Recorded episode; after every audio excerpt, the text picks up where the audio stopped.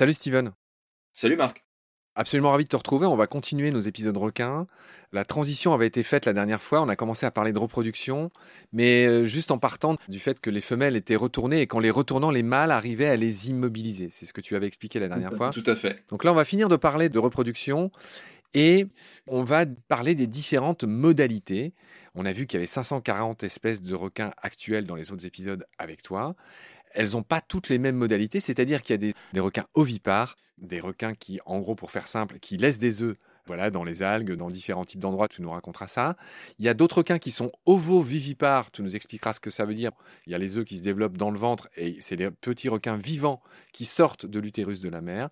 Et puis, il y a des vivipares, eh bien, là aussi, tu nous diras ce que c'est, mais en résumé, qui donne naissance à des requins vivants avec ces histoires de cordons ombilical et, d'autres choses. Et puis, il y a d'autres modes aussi de reproduction que sont la parthénogenèse et la gynogenèse. En gros, c'est un peu ça, les cinq modes de reproduction. Bah, je te propose de commencer à nous raconter comment procèdent les requins ovipares, ceux qui font des œufs. J'aimerais bien que tu nous donnes quelques exemples. Il me semble que c'est le cas des roussettes, par exemple. Alors, les ovopares ou les ovipares, la particularité, c'est que les femelles, fécondées ou pas, pondent des œufs sur une fréquence, quand elles ont atteint leur maturité sexuelle, de deux fois par an.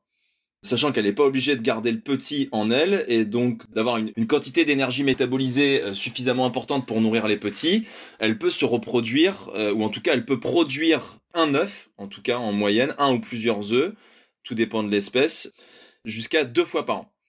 Ce mode de reproduction ovipare, c'est celui qu'on retrouve principalement chez les espèces de requins benthiques. Donc euh, on a parlé de la roussette, on a parlé des requins de Port Jackson. En fait, quand l'œuf est fécondé, la femelle va expulser l'œuf et va euh, chercher à, l'entourer autour d'un endroit pour qu'il puisse tenir. Ces régions dans lesquelles ces requins-là pondent des œufs, c'est dans l'estran. C'est des zones qui sont extrêmement accidentées, qui subissent le courant, qui subissent les vagues, mais qui sont aussi plus ou moins à l'abri de certains prédateurs. Donc euh, elles ne le mettent pas là par hasard et on estime que euh, une femelle peut euh, mettre bas, en tout cas peut pondre plus d'une soixantaine d'œufs dans sa vie, en fonction des espèces. Alors, on vient d'explorer la question des requins qui sont ovipares, ceux qui pondent des œufs. Le deuxième mode, Steven, ce sont les ovovivipares. On l'a déjà un peu évoqué, mais voilà, j'aimerais que tu nous refasses bien, qu'on comprenne bien comment ça se passe. Ces requins qui sont ovovivipares, ça veut dire quoi? Alors, l'ovoviviparité, la femelle pond des œufs qui vont rester dans son utérus, et les mâles vont venir féconder ces œufs par reproduction interne hein, et partir. La femelle va s'accoupler avec différents mâles. Elle peut garder les œufs dans son ventre très longtemps. Là, le souci, c'est que le requin en question, en tout cas l'espèce en question, va devoir conserver à la fois les œufs, avec les sacs vitellins à l'intérieur, et les petits si ces derniers se développent. Donc tous les œufs vont pas être fécondés. À partir d'un certain temps, quand le requin atteint sa première maturité, en tout cas celle qui lui permet de pouvoir sortir de son œuf, vu qu'il n'est pas suffisamment grand, il va rester à l'abri, protégé à l'intérieur du ventre de sa mère. C'est déjà une des deux particularités qu'on a entre les ovipares et les ovovipares, c'est que chez les ovipares, une fois que l'œuf est à l'extérieur, il peut se faire manger, il peut disparaître, il peut lui arriver tout et n'importe quoi. La sélection d'ovoviviparité, l'œuf est protégé, donc tant que la mère est vivante, le petit a de grandes chances de s'en sortir. Sauf que, c'est pas le cas chez toutes les espèces, bien entendu, mais il arrive que des cas d'ovoviviparité ont vu des requins sortir de leur œuf et commencer à venir se nourrir donc des sacs vitellins et des œufs n'ayant pas été fécondés. Ça c'est normal, c'est ce qui permet aux requins de grossir et de sortir définitivement du ventre de sa mère en étant beaucoup plus constitué, plus gros et plus fort qu'un requin qui sortirait de son œuf. Par contre, on a observé des cas de cannibalisme intra-utérin, c'est-à-dire que le premier requin à sortir de son ventre, enfin de, de l'œuf, va commencer à se nourrir des petits frères et des petites sœurs qui ne sont pas encore sortis dans le ventre de leur mère. En termes de sélection, ça permet de faire moins de petits. Pourquoi? Parce que bah, la mère ne peut pas appliquer une reproduction deux fois par an, comme le font les ovipares. Elle se reproduit en fonction de son mode de gestation, en fonction de sa durée de gestation, une fois tous les deux ans, à peu près. Deux à trois ans, c'est variable en fonction des cycles, et ça dépend aussi de l'environnement, de la pression, de l'alimentation, etc. Mais par contre, ça permet, en termes de sélection naturelle, d'avoir des petits qui sont beaucoup plus forts à la naissance et beaucoup plus prêts à s'engager dans une vie de jeune requin qui, je le rappelle, n'est absolument pas materné par sa famille. Chez les requins, il n'y a pas du tout d'instinct de maternité, la mère ne reste pas avec le petit, sinon elle le mange, et un petit requin à la naissance a tous les attributs héréditaires qui lui permettent de pouvoir vivre comme un adulte. Il sait comment se défendre, il sait où trouver sa nourriture, comment chasser, etc., etc. Donc c'est un modèle réduit de l'adulte, tout simplement. Rien à ajouter. Est-ce que tu nous diras un mot sur le troisième mode de reproduction, la viviparité Là, il y a une vraie mise bas pour le coup. Alors, la viviparité placentaire, c'est là où le sac vitellin se transforme en véritable placenta. Le petit ou les petits sont reliés à des cordons ombilicaux directement reliés au corps de la mère, où là, eh bien, l'énergie vitale de la mère va être puisée dans son foie, elle a été métabolisée dans son foie. Et là, même chose, il va falloir que entre deux cycles de gestation, la femelle puisse avoir un temps de répit suffisant pour pouvoir remétaboliser son énergie et être capable de pouvoir enfanter à nouveau. Donc on, suggère que, en fonction de l'environnement, une fois de plus, de l'état de stress, de la capacité de trouver de la nourriture, la femelle peut être capable d'enfanter, je dirais, une fois tous les deux à trois ans sur des cycles, une fois de plus. Et là, par contre, la sélection de la viviparité chez les requins, elle est différente que chez les mammifères. C'est que une femelle vivipare mettre euh, bas en moyenne entre 12 et 25 petits. On a déjà retrouvé des femelles peau bleue avec 199 embryons dans le ventre, des requins tigres à 90, 100 petits.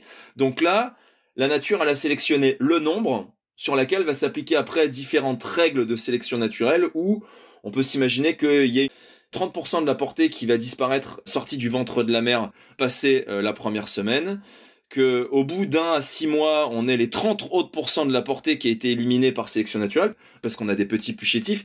Faut savoir que tous ces requins-là ne naissent pas du même père. La mère va favoriser en fait une multiplicité d'ADN transmis par les différents pères, et donc bah on va avoir euh, les hérédités euh, de pères plus forts, de pères plus faibles, et euh, sur une portée, on va dire, de 25 à 30 petits, sur une espèce de carcarinidée ou de carcariniforme simple, on peut espérer que 6 ou 7 petits survivent. Donc, on favorise le nombre dans euh, la reproduction, ou à la fin, on a un tout petit nombre qui survit, mais qui... dans le concept de sélection naturelle, beaucoup vont mourir pour permettre la survie d'autres. Steven, merci pour euh, tes explications. On a oublié de donner quelques exemples. Alors, on avait dit que les ovipares, ces petits requins là, benthiques qui vivent au fond, par exemple comme la roussette ou les choses comme ça, avec ces fameux œufs, euh, avec mhm. leurs filaments qui s'enroulent autour des algues et qui sont magnifiques. J'aimerais que tu me donnes des exemples d'ovovivipares et de vivipares, si tu en as. Alors, ovovivipares, on a les grands requins blancs, on a les requins taureaux, les requins renards, les requins taupes, toute espèce. Il faut quand même s'imaginer qu'une femelle grand requin blanc peut mettre bas jusqu'à 9 petits qui à la naissance font tous 1m50. C'est gargantuesque, tellement le ventre de la mère est énorme autour de la naissance de chaque petit qui font, comme je le répète, euh, presque la taille d'un humain adulte. Hein. C'est quand même assez incroyable. Et chez les vivipares, on va retrouver euh, bien euh, tous les carcariniformes. Hein pour ne pas les, tous les reprendre. Hein. Je vous rappelle qu'il y a 250 espèces de carcariniformes, donc c'est plus facile. Donc euh, le requin soyeux, le requin tigre. Non, le requin tigre, il est ovovivipare, si je dis pas de bêtises. C'est le seul carcariniforme qui n'est pas vivipare. Par contre, ah, requin marteau, requin gris. Et, écoute du bulldog, du bulldog dont t'aimes pas parler? Parce que c'est un peu celui qui boulotte de temps en temps des humains, mais le requin bulldog, il est quoi lui? Il est, il est vivipare aussi? Et vivipare requin bulldog, ouais, jusqu'à 15 petits. D'accord. Ok, bon bah c'est clair, c'est net, on a donné plein d'exemples. Steven, merci pour ça. Je te propose qu'on enchaîne sur quelque chose de complètement différent euh, de la reproduction, c'est-à-dire l'instinct. Et là, tu vas me permettre de faire un lien avec d'autres séries de baleines sous gravillon qu'on avait beaucoup aimées, celle en l'occurrence avec Nicolas Matevon qui est ce bioacousticien qui nous avait parlé des animaux qui parlent et qu'il fallait savoir les écouter. Il nous a évoqué un prix Nobel de biologie qui s'appelle Nicolas Tinbergen, que tu cites dans ce beau livre. Et moi, tu sais, j'aime bien faire les mhm. liens entre ces choses-là. 1973, bah, il y a eu trois prix Nobel euh, qui ont été remis à trois biologistes cette année-là. Bah, il y avait Nicolas Tinbergen et il y avait le fameux Konrad Lorenz. Et j'ai oublié le troisième, mais ça me reviendra. Enfin, en résumé, c'était des prix qui avaient été euh, remis à des éthologues, à ces savants qui étudient le comportement des animaux. Et tu rappelles dans ton livre que un acte instinctif, pour Nicolas Timbergen, c'est un stimulus clé, une coordination héréditaire et la taxi. Donc je ne mhm. comprends rien à cette phrase, je voudrais que tu me l'expliques en résumé à l'instinct c'est quoi? Très récemment, mon ancien directeur de thèse, Eric Clua, qui travaille énormément sur la personnalité des requins, a essayé de comprendre où l'instinct prend place chez la définition instinctive des animaux. Et ce qu'on appelle un stimulus clé, c'est ce qui permet à un animal de vivre. Donc euh, se nourrir, se défendre, se reproduire. Donc c'est trois instincts basiques qui permettent euh, finalement bah, de savoir exactement quoi faire pour tel stimulus. Après, on a coordination héréditaire. Donc comment est-ce que la transmission héréditaire de ce que nous aura tout simplement transmis nos anciens dans nos gènes vont nous permettre de réagir en fonction du stimulus clé de telle ou telle manière et après, la taxi, ça dépend, une fois de plus, de tout simplement l'espèce en fonction de comment elle va réagir par rapport à telle ou telle chose. Bah, je te remercie, tu t'es pas démonté devant cette définition difficile et très savante. L'activité de l'instinct, c'est un stimulus clé, la coordination héréditaire et la taxie. Bon, après, c'est vraiment des choses très savantes, mais c'était pas inutile de faire ce rappel. Et puis, ce petit clin d'œil à Nicolas Matevon, qui s'appelle comme Nicolas Tinbergen, qui est l'auteur de cette définition à la fois simple et compliquée. Steven, on va en revenir à des choses plus simples. On va explorer les différents types d'instincts qui animent les animaux en général et les requins en particulier. Donc, tu les recenses toutes dans ton livre. Je te propose que tu commences par nous dire quelques mots de l'instinct de survie. L'instinct de survie, c'est lié à une peur primitive en fait.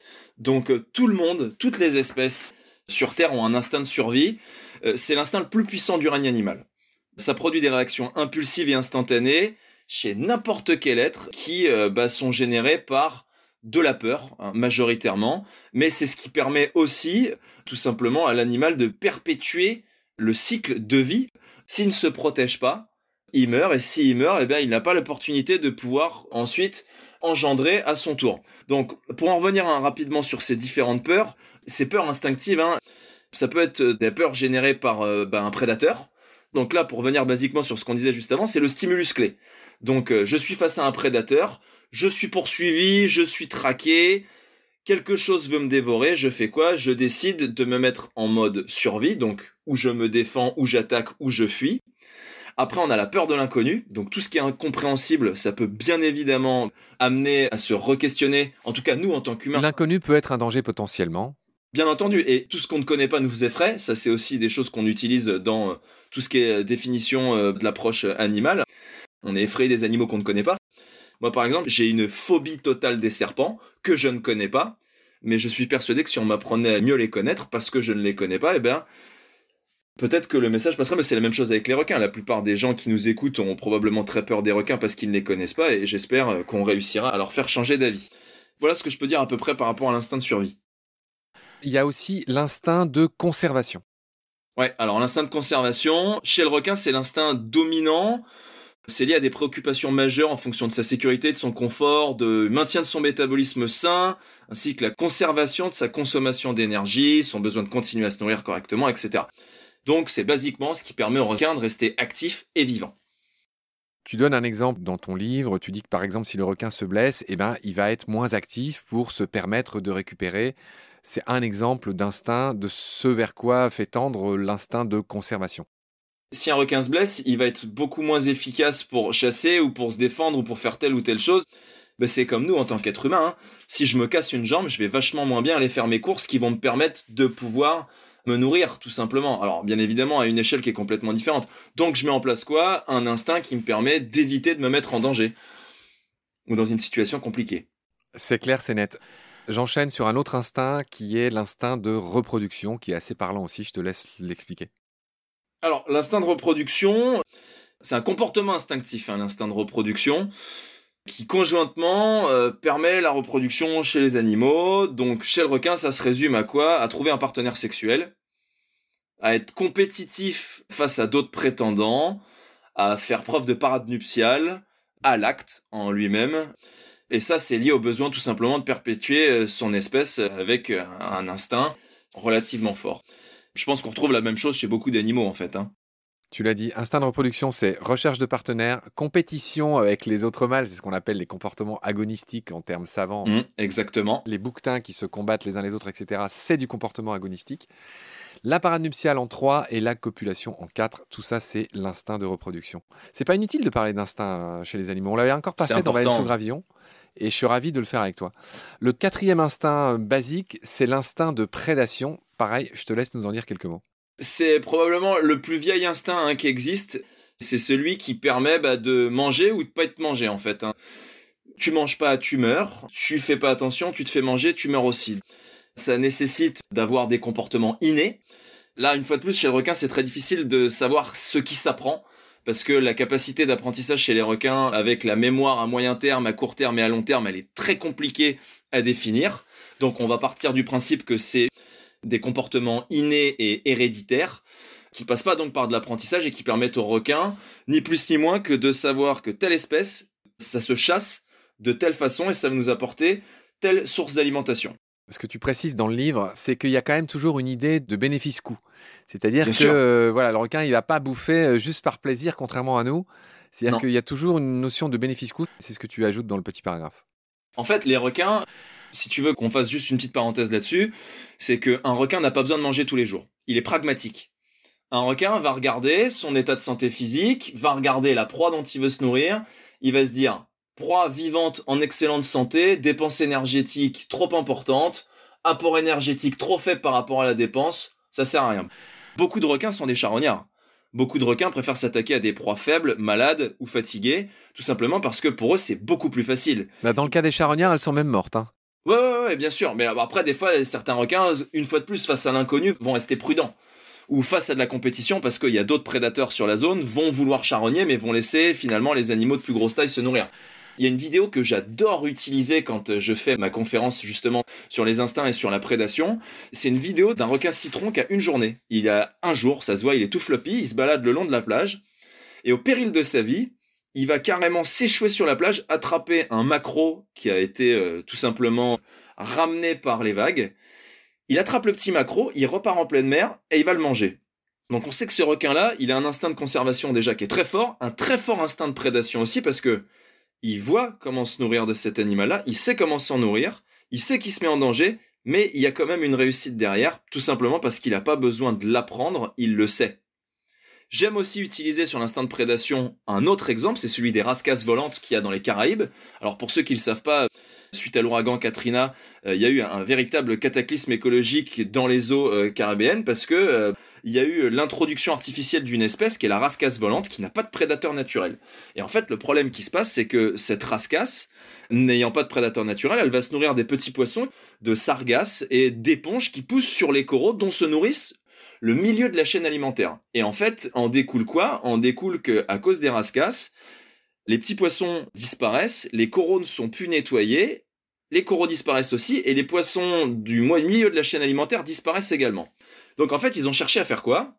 Ils ont cherché à apprendre aux requins à se nourrir de rascasses volantes. Or, n'ayant pas par hérédité, n'ayant pas de comportement inné quant à la chasse de la rascasse volante, les requins ne se nourrissent que de rascasses uniquement que lorsque celles-ci sont fléchées par un acte humain, elles saignent, elles frétillent, tous les signaux sont clairs, le requin se jette dessus et la mange. Au bout de 15 ans, ils ont réussi à démontrer qu'une petite communauté de requins avait compris comment se nourrir des rascasses, mais vu qu'on ne sait pas comment se transmet l'information parce que justement, il n'y a pas d'apprentissage chez les requins, eh bien quand cette génération de requins va mourir, est-ce que la jeune génération va comprendre que c'est comme ça dont ils devront se nourrir de petites rascasses? Et cet instinct de prédation, il est très fort, mais d'après les scientifiques, et pas spécifiquement chez les requins, il faut plusieurs centaines d'années pour que sans apprentissage, eh il y ait absorption d'une nouvelle espèce dans une chaîne alimentaire. Et si on veut aller encore plus loin, eh bien, on pourrait dire que le requin mangeur d'hommes ne peut pas exister parce que n'étant pas suffisamment présent sur le territoire des requins à l'échelle de 24 heures par jour sur une année de 365 jours, un requin ne peut pas avoir mordu une fois un humain et se dire tiens, j'ai compris comment il fallait que je me nourrisse d'un humain, donc du coup je vais m'en nourrir, contrairement à ce qu'ont fait des canidés, des félins euh, de la préhistoire qui se nourrissaient d'êtres humains, les tigres à dents de sable, hein, sans trop les nommer, et qui ont découlé sur bah, aujourd'hui les tigres du Bengale ou alors les grands fauves d'Afrique. Si on était accroché à nos arbres jusqu'à une époque avant de descendre et qu'on s'est mis debout pour regarder ce qu'il y avait au-dessus des fougères, c'était aussi pour pas se faire bouffer par des félins. Donc en fait, la théorie du requin mangeur d'hommes peut tout à fait s'expliquer par cet instinct de prédation dans lequel nous ne faisons pas partie de leur régime alimentaire. C'est parfaitement compris. Je te remercie beaucoup des explications. Là encore, limpide, c'est un mot que je dis trop souvent avec toi. La rascasse volante, ça c'est le nom qu'on leur donne en français, qui est très connu en anglais sous le nom de lionfish. Mhm. Il me semble même qu'en français, il y en a qui disent poisson-lion. Tu as dit la catastrophe que c'était. Alors, les hypothèses sont peut-être pas aussi claires que Katrina ou quoi, mais c'est vrai que c'est une des hypothèses. Mais on pense même qu'il y a un type qui aura pu en relâcher volontairement. L'origine est encore euh, discutée. Tout ça pour dire que ton analyse est très juste. Et effectivement, euh, on en a parlé dans les épisodes avec Michel Ignette, que je salue au passage, qui est l'ancien directeur de l'aquarium de la Porte Dorée à Paris. Et il a raconté ça très bien. Et effectivement, toi-même, spécialiste des requins, tu as fait une jonction, finalement, dans ton récit avec ce que disait Michel. C'est-à-dire qu'en effet, on essaye d'enseigner aux requins à bouffer ces rascasses parce que effectivement c'est pas du tout leur habitude et apparemment il y a beaucoup de mal à leur enseigner ça parce que eux ils sont pas habitués donc ils le font pas. C'est des espèces qui sont sédentaires, elles migrent pas. Ou très peu en tout cas. Donc on peut s'imaginer que par conditionnement, parce que je pense que ça fonctionne très bien dans les aquariums, hein, justement, on peut réussir à conditionner des animaux. Ils se sont rendus compte, hein. moi j'ai discuté avec plusieurs soigneurs de plusieurs aquariums, notamment de l'aquarium euh, du Trocadéro, l'aquarium de Paris. Les requins savaient exactement, alors que la lumière est exactement la même H24, sauf quand ils coupent, hein, bien entendu. Il n'y a pas de cycle lumineux où à un moment donné, les requins savent que avec la lumière qu'il y a de l'extérieur, eh bien c'est telle heure de la journée. Par contre, ils savaient systématiquement à quel endroit du bassin et quand la nourriture allait être versée. Donc, il y a du conditionnement quand même. On peut pas dire que dans les Caraïbes, sur certains lieux spécifiques, au Belize, à Cuba ou aux Bahamas, qu'ils n'auraient pas réussi à conditionner une communauté de requins, mais quand cette communauté va disparaître, on sait, justement, Laurent Balesta l'avait très bien expliqué dans son film, 700 requins dans la nuit, beaucoup de publications scientifiques l'ont démontré auparavant, que les requins euh, copient énormément leurs camarades. Donc on en voit un qui part, le deuxième qui part sans savoir pourquoi le premier est parti, et derrière toute la chaîne de 50 requins qui suivent, parce qu'ils se disent, si lui réagit comme ça, c'est qu'il a vu quelque chose. Donc il y a un très fort... C'est même pas de l'instinct, là, c'est juste de l'observation et de l'adaptation. Quand un requin voit un autre de ses congénères réagir comme s'il devait se nourrir, il va suivre derrière et il va dire, bon, bah j'y vais quand même. Donc il se copie entre eux. Mais c'est pas parce qu'ils se copient qu'ils vont réussir de manière très simple de se dire bon bah voilà je vais me nourrir d'une rascasse parce que c'est comme ça que je devrais faire. Ils le savent pas. Sur ces bonnes paroles s'achève notre épisode du jour. Je serais ravi de te retrouver pour la suite très vite. D'ici là, prends soin de toi. Salut. Salut Marc, merci, à très bientôt.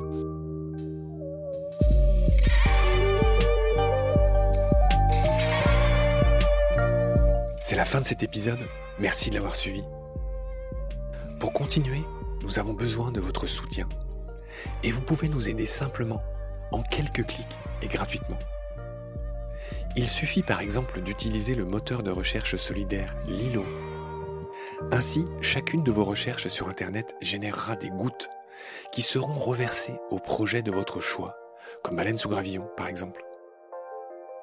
Vous pouvez par ailleurs vous abonner à nos podcasts comme d'habitude, partager les liens, devenir adhérent de l'association BSG ou encore faire un don sur Helloasso ou sur Tipeee. Grand merci par avance. Je remercie tous mes équipiers pour leur aide précieuse. Je vous retrouve bientôt pour de nouveaux épisodes. Et d'ici là, prenez soin de vous et de ce qu'il y a autour de vous. Merci. À bientôt.